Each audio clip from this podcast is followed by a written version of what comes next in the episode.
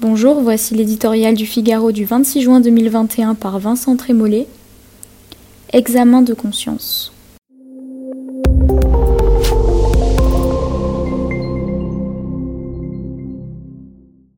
Les absents ont-ils toujours tort? Depuis dimanche, les deux tiers des Français qui ont fait la grève démocratique ont le choix entre la culpabilisation et l'infantilisation. Un jour, c'est Marine Le Pen qui leur reproche de ne pas s'être bougée.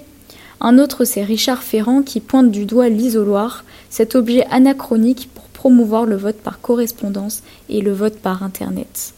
Voter de chez soi, sur une application, entre deux achats et trois écrans, voilà qui amoindrit un peu plus encore la vie civique.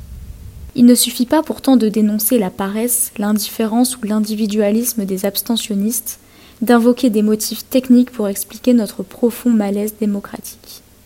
Ce serait oublier l'éléphant au milieu de la pièce, les acteurs de la vie politique eux-mêmes. Les élus d'abord, qui pratiquent une langue que personne ne parle, qui, dans la conversation commune, évoquent les territoires, les mobilités douces, les projets citoyens, les actions inclusives et résilientes, qui, à part eux, rejoue interminablement le célèbre sketch de Pierre Palmade. Toi, tu préfères avoir des dents en bois ou des jambes en mousse? demandait le comique.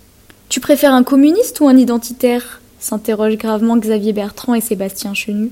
Les sondages, ensuite, indispensables pour tenter de saisir les sentiments qui traversent le corps social, ils nous ont rappelé dimanche dernier, ce n'est pas la première fois, qu'il fallait leur accorder une confiance très relative.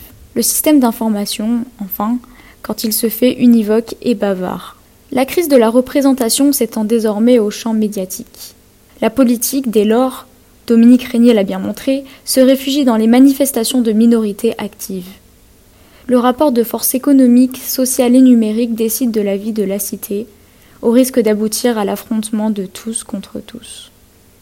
Le vote ne résoudra pas seul la crise démocratique, mais il reste un précieux moyen à portée de toutes les mains d'expression publique, un instrument modeste mais décisif.